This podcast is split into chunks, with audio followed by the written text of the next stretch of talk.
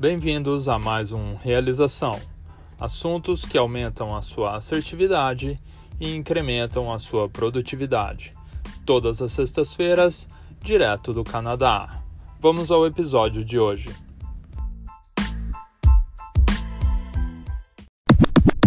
Queridos ouvintes do Realização, prazer estar aqui mais uma vez falando com vocês. Eu sou o Conrado, nós estamos gravando aqui direto dos estúdios da Fator Consulting Enterprises. Eu gostaria de agradecer aí pela audiência de vocês. E o nosso episódio de hoje nós vamos falar sobre os falsos profetas, a guerra e os rumores de guerra. E não é de hoje que a gente sabe que o nosso mundo está com um cenário de nuvens pretas aí pela frente previsão é de trovoadas. Basta você olhar aí para as notícias, né, ou as coisas que acontecem, sinais de que nós continuamos os mesmos, seres humanos falhos e necessitados aí da graça e misericórdia de Deus.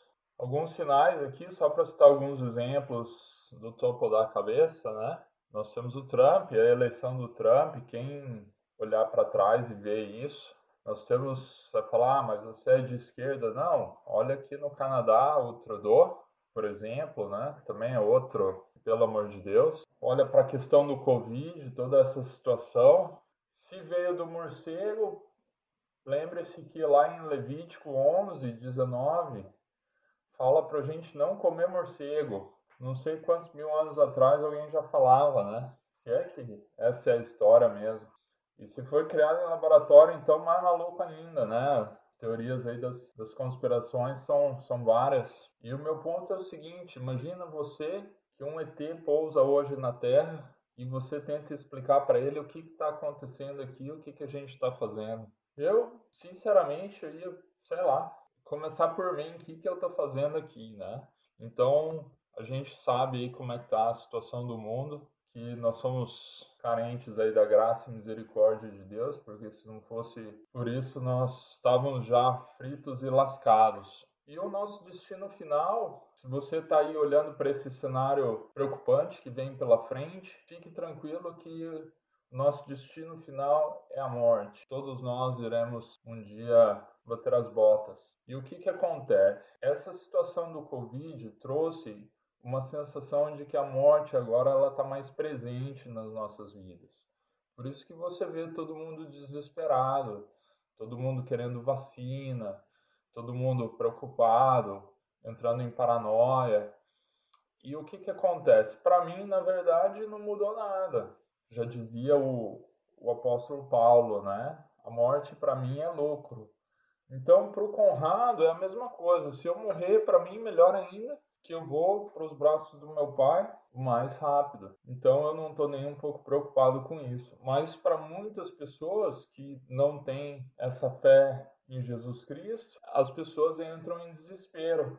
Né? E aí vem o nosso último ponto aqui, a palavra de esperança. E você vê as maluquices que tem por aí, né? Quantos falsos profetas estão por aí falando: não, você tem que ter fé, você tem que ouvir o seu eu interior e achar a sua paz interior. Se você tiver fé, você vai ser uma pessoa calma, com paz e tudo vai dar certo, tudo vai ficar bem. Se joga para o universo, o universo devolve coisas boas para você. Se você faz o bem, você vai colher o bem, esse tipo de karma, né? Então, umas maluquices estão por aí. E você também pode ver pessoal que acredita aí em horóscopo, pessoal também que tem toda a devoção aí baseada na ciência e acaba ignorando o fato de que existe um Deus. Essas pessoas acabam entrando em pânico. O que acontece é que a nossa fé, a fé por si só, ela não te leva a lugar nenhum. Na verdade, ela até te leva, porque a fé por si só já é uma coisa boa. Mas na verdade, a fé, ela precisa ser baseada em alguma coisa. Tem fé, tem fé em alguma coisa. Fé por si só, ela não, não te leva